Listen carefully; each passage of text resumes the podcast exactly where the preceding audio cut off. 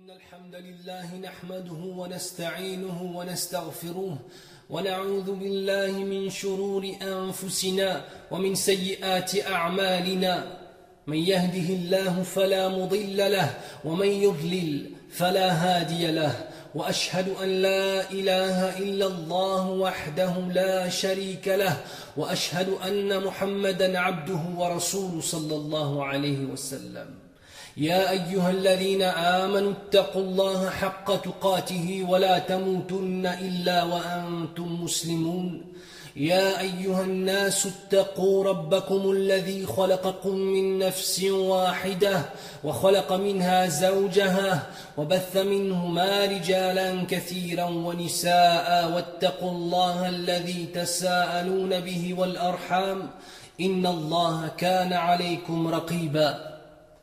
يا أيها الذين آمنوا اتقوا الله وقولوا قولا سديدا يصلح لكم أعمالكم ويغفر لكم ذنوبكم ومن يطع الله ورسوله فقد فاز فوزا عظيما فإن أصدق الحديث كتاب الله وخير الهدي هدي محمد صلى الله عليه وسلم وشر الأمور محدثاتها وكل محدثه بدعه وكل بدعه ضلاله وكل ضلاله في النار ثم أما بعد الاستقامة la droiture quelle est sa réalité et quelle doit être sa place dans nos existences nous sommes censés la comprendre car nous demandons à Allah subhanahu wa ta'ala de nous l'accorder et cela minimum 17 fois par jour pour tous ceux qui se prosternent pour leur Seigneur et ce n'est pas un hasard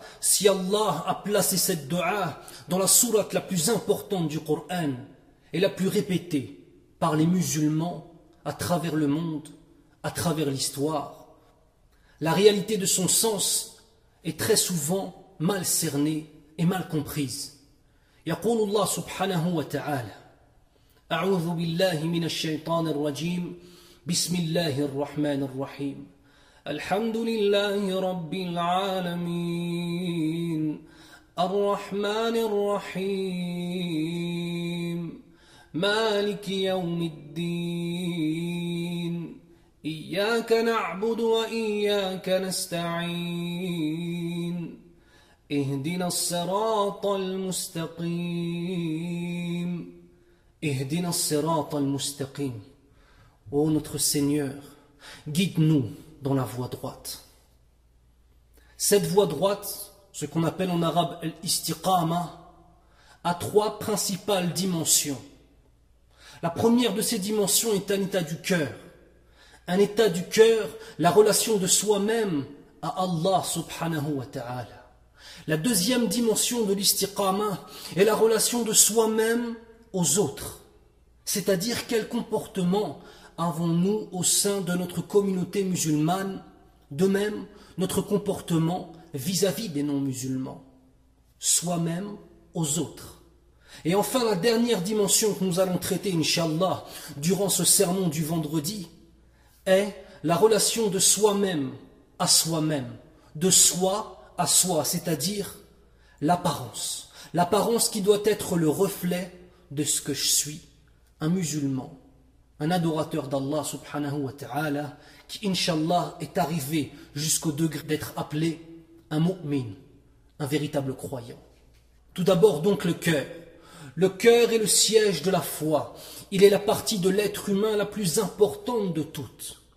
وقال النبي صلى الله عليه وسلم إن في الجسد مضغة إذا صلحت صلح الجسد كله وإذا فسدت فسد الجسد كله ألا وهي القلب Le prophète sallallahu alayhi wa sallam a dit dans un hadith rapporté par Nu'man ibn Bashir radiallahu anhu Il y a certes dans le corps une partie de nous-mêmes, si elle est saine, tout le corps s'en trouve assaini.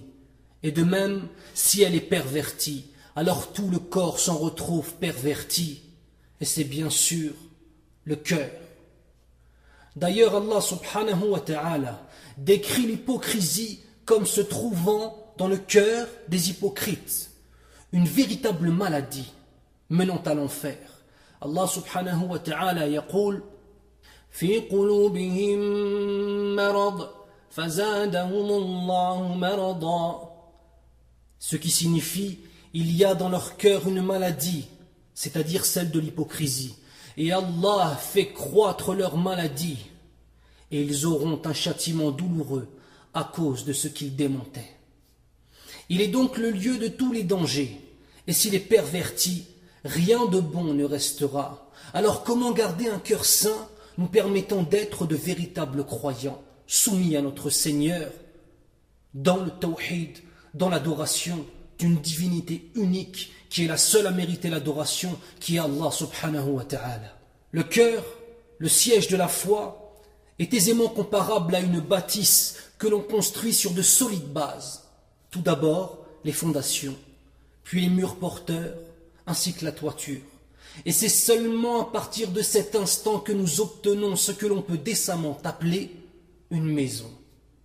Eh bien, ces bases sont ce que l'on nomme tawhid, le dogme pur de l'adoration exclusive d'Allah subhanahu wa ta'ala, le créateur de toutes choses. On, embellira et on meublera cette maison par nos actes d'adoration, par notre comportement, par le travail sur nous-mêmes. Il n'y a pas d'istiqama sans tawhid, ni même d'islam d'ailleurs, sans la ilaha illallah, Muhammad Rasulullah sallallahu alayhi wa sallam.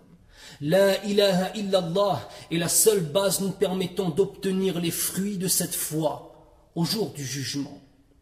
Et la négation de ce tawhid, de cette unicité d'Allah subhanahu wa ta'ala, va du manque de confiance en Allah subhanahu wa ta'ala, jusqu'à l'adoration d'un autre que lui, en passant même par l'offrande posée sur des mausolées, sur le mausolée d'un homme mort, afin qu'il intercède pour nous auprès d'Allah, ou bien même, d'aller consulter un sorcier ou un voyant, qui sous couvert d'un habit de science sont souvent des sorciers, ceux qui font semblant d'être des fuqaha et sont appelés l'fqih.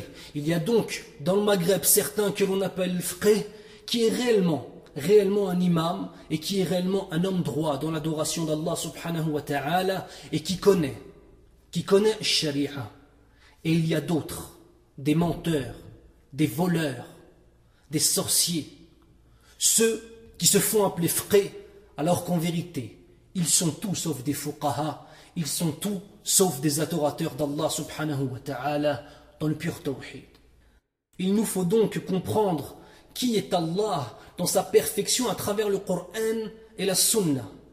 Ceci afin de comprendre qui nous sommes, nous, face à lui.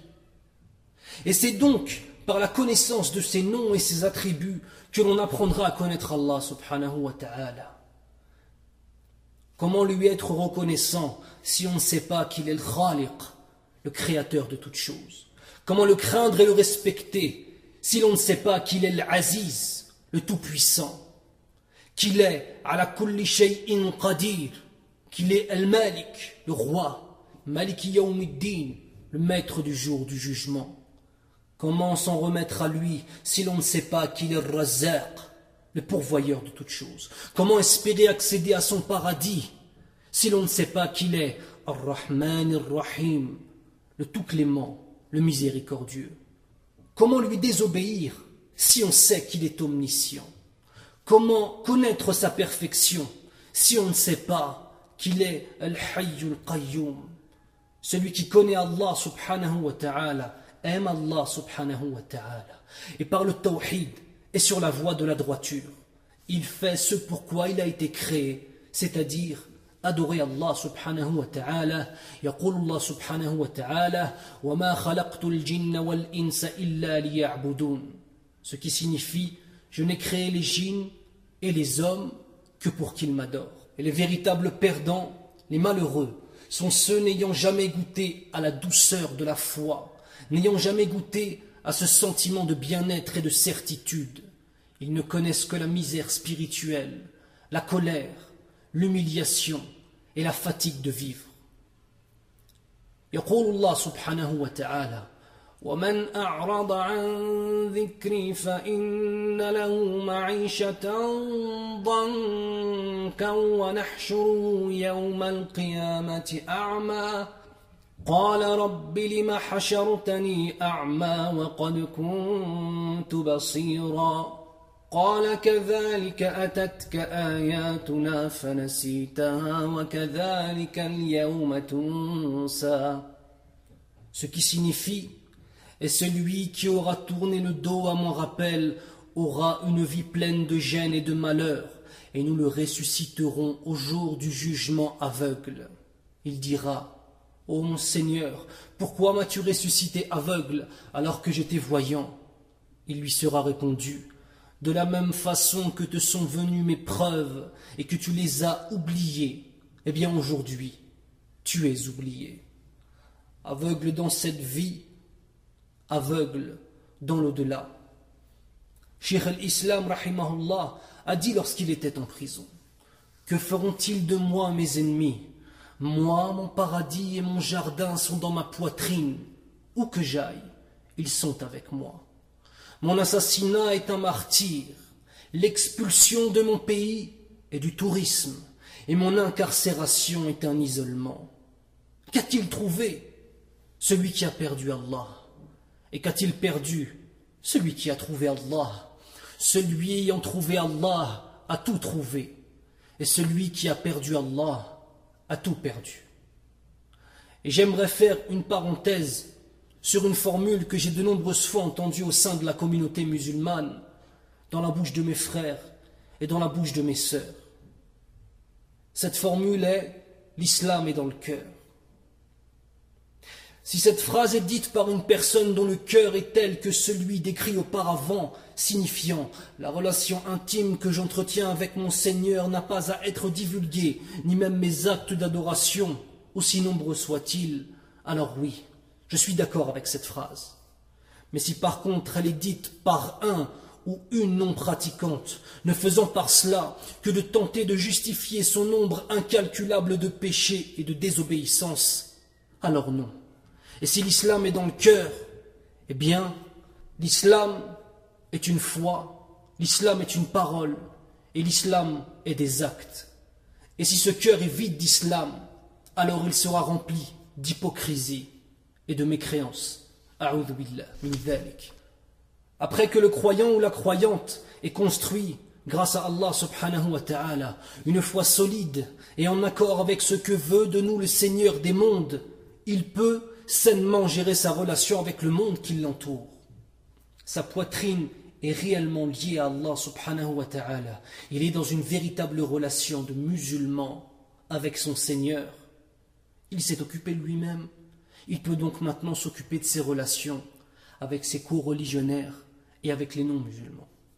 Et bien sûr prendre pour modèle le plus droit des hommes que la terre n'ait jamais porté, le plus doux, le plus attentionné, le plus dévoué, le plus souriant, le plus désintéressé de cette vie, le plus farouche à défendre l'honneur de l'islam, le plus fin des stratèges militaires, le plus miséricordieux des hommes, le plus aimant et le plus aimé, Muhammad ibn Abdullah sallallahu alayhi wa sallam, Rasulullah sallallahu alayhi wa sallam, le plus grand éducateur des masses qu'ait connu l'humanité. Allah subhanahu wa ta'ala nous dit dans le Coran, لقد كان لكم في رسول الله أسوة حسنة ce qui signifie il y a en l'exemple du prophète d'Allah un exemple parfait à suivre. Lorsque l'on questionna Aisha radiallahu anha sur le caractère du prophète sallallahu alayhi wa sallam, elle répondit tout simplement son caractère était le Coran. Kana khuluquhu al-Qur'an l'intériorisation et la véritable compréhension de la parole d'Allah subhanahu wa ta'ala jusqu'au moment où lorsqu'on le décrit, sallallahu alayhi wa la seule chose qui vient à l'esprit, c'est de le décrire par rapport à la parole d'Allah, par rapport à la pratique de tout ce qui est inscrit dans Kitabillah subhanahu wa ta'ala. Ya akhil karim, ya ukhtil karima, posez-vous la question, si demain on devait vous décrire, si demain on devait me décrire, alors qu'est-ce qu'on dirait Ya est-ce qu'on dirait de toi que ton comportement est celui du Coran Ya Urti, est-ce qu'on dirait de toi que ton comportement est, celui du Coran Et moi-même, je me pose la question comme vous-même. Est-ce que l'on dirait que mon comportement était le Coran Subhanallah. نسأل الله سبحانه وتعالى أن يهدينا آمين يا رب العالمين Je demande à Allah subhanahu wa ta'ala qu'il nous guide dans la droiture et dans la véritable compréhension de l'islam, de notre religion. Lorsqu'un homme ayant tendance à s'énerver lui demanda conseil, Rasul sallallahu alayhi wa sallam lui administra le conseil simple et complet Ne te fâche pas, ne te fâche pas, ne te fâche pas. Un homme toujours à l'écoute des autres, un homme qui donnait à chaque personne son droit et même plus que son droit. Ainsi, toute personne rencontrant Rasulullah sallallahu alayhi wa sallam avait l'impression d'être un homme exceptionnel. Subhanallah. Il avait l'impression d'être un homme exceptionnel. Ya Ikhwan, je me rappelle d'une fois avoir écouté le témoignage d'un des élèves de Sheikh Al-Uthamin, rahimahullah, qui expliquait que toute personne le rencontrant avait toujours cette impression d'être quelqu'un d'important, parce que le Sheikh, rahimahullah, prenait toujours son temps avec chaque personne, en le prenant par la main, en l'appelant par des noms, des noms intimes, afin de lui faire sentir qu'il avait une importance. Et c'est ainsi que l'on doit avoir une relation avec les musulmans autour de nous, leur faire sentir qu'ils sont importants pour nous, car ils sont importants pour Allah subhanahu wa ta'ala. Le prophète sallallahu nous informa que même le sourire est une sadaqa, une aumône. Il était même pris pour juge, écoutez, écoutez cela. Il était même pris pour juge dans les affaires de certaines tribus chrétiennes d'Arabie qui pourtant ne l'ont pas reconnu comme prophète, mais ont vu en lui la droiture de la justice avec tous, musulmans comme non musulmans. Imaginez-vous cela des hommes des tribus non musulmanes qui ne reconnaissent pas le prophète comme étant le prophète d'Allah subhanahu wa ta'ala, mais pourtant, s'ils ont indifférent, ils reviennent vers lui pour qu'il juge entre eux. Subhanallah. Est-ce que maintenant des non-musulmans pourraient estimer que nous sommes assez justes pour juger entre eux? Chacun d'entre nous doit baisser la tête et se poser la question. Il était, sallallahu alayhi wa sallam, en première ligne pour défendre la communauté lorsqu'elle était attaquée. Il fut blessé au visage, sallallahu alayhi wa sallam. Il perdit des êtres chers à son cœur durant ses guerres. Le tout pour Allah subhanahu wa ta'ala, le tout fi sabilillahi, hatta takuna kalimatullah Jusqu'à temps que la parole d'Allah subhanahu wa ta'ala soit la plus haute sur cette terre. Et telle était son intention. Et au crépuscule de sa vie, alors que le poison brûlait ses veines et enflammait son noble corps béni, sallallahu alayhi wa sallam, il ne cessait de répéter Ummati, Ummati, ma communauté, ma communauté. Jusqu'à sa mort, le prophète sallallahu s'est fait du souci pour nous.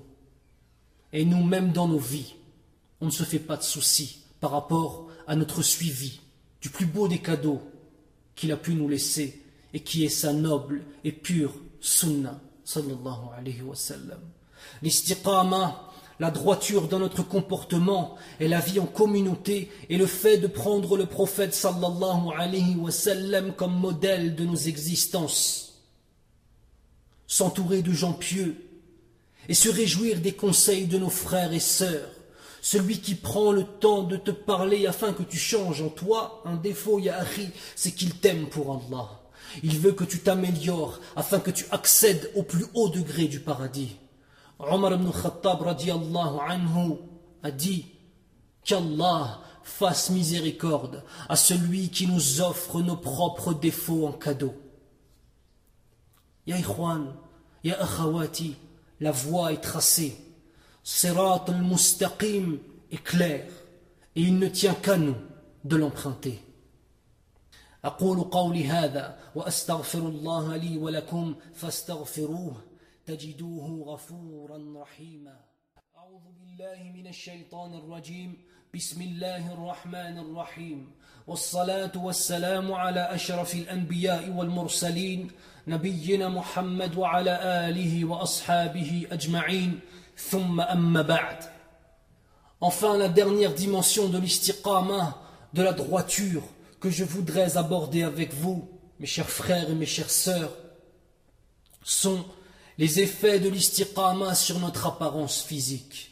Et ce n'est pas anodin si j'ai d'abord commencé avec la relation d'Allah subhanahu wa ta'ala que nous entretenons dans nos cœurs, puis ensuite la relation que nous avons avec le reste de la communauté par rapport à notre comportement et par rapport au fait de prendre Rasul sallallahu alayhi wa sallam en tant que modèle absolu dans nos existences.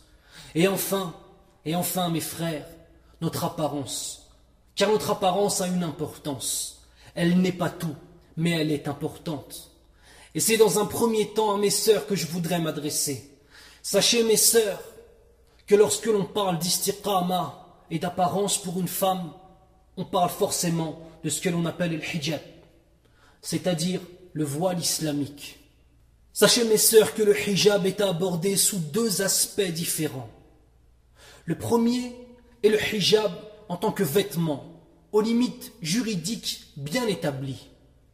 Une première dimension qui, entre parenthèses, est à la portée de tous. Peu importe qui tu es, peu importe la vie que tu mènes, il est vrai qu'il est très facile pour n'importe qui de mettre un hijab sur ses cheveux, de couvrir ses cheveux, de couvrir son corps. Et nous allons voir qu'il y a aussi un deuxième aspect qui, celui-ci, n'est pas à la portée de tout le monde. Ce deuxième aspect est celui d'une attitude, d'un comportement en société, d'une façon de marcher, une façon de parler, de regarder et d'écouter. Lorsqu'on allie les deux aspects, nous avons une femme qui respecte Allah subhanahu wa ta'ala dans sa façon de se vêtir, ce vêtement étant le reflet de son istiqama, et c'est très important. Ce vêtement, cette apparence étant le reflet de ce qu'il y a dans son cœur. Parfois le premier aspect, c'est-à-dire le vêtement, se retrouve sans le second, le second qui est le comportement du hijab. Ainsi on voit des femmes voilées qui n'ont pas l'attitude de ce que doit être la femme musulmane pratiquante, une femme discrète, respectueuse du droit d'Allah subhanahu wa ta'ala, humble et sachant contrôler son regard, ses paroles, en public, mais attention, aussi en privé, aussi en privé. Il arrive aussi parfois que le deuxième aspect, c'est-à-dire le hijab dans le comportement, soit là, à l'exclusion du premier qui est le vêtement. À cette femme, il ne manque que le hijab comme vêtement pour être une femme musulmane qui respecte le droit de son Seigneur sur son apparence. Il semble clair pour tout le monde qu'une femme musulmane doit être voilée. Mais qu'en est-il des hommes après tout? La réponse est simple. Il n'y a pas de vêtements obligatoires précis pour l'homme, mais des conditions et des limites pour que le vêtement masculin soit correct islamiquement parlant. Il ne doit pas être serré et ne rien laisser paraître des formes intimes de l'homme. Ainsi, la chemise ou le t-shirt, pour celui qui ne met pas un qamis, qui ne met pas un thawb, la chemise ou le t-shirt doit être long et retomber jusque sous les hanches, afin justement de cacher les parties intimes. Inutile donc de m'attarder sur le caractère irrespectueux vis-à-vis d'Allah de cette mode de baisser son pantalon pour laisser apparaître ses sous-vêtements. Mes chers frères, mes chères sœurs, votre apparence doit être le reflet de vos cœurs et non pas le reflet de cette société malade. Une femme à moitié nue et un homme habillé, moulant de la tête aux pieds, ne dégagent aucune beauté, et bien au contraire car leurs agissements déplaisent à Allah subhanahu wa ta'ala. Nous devons en nous-mêmes redéfinir la notion de beauté, c'est cela le problème. Nous devons en nous-mêmes redéfinir la notion de beauté.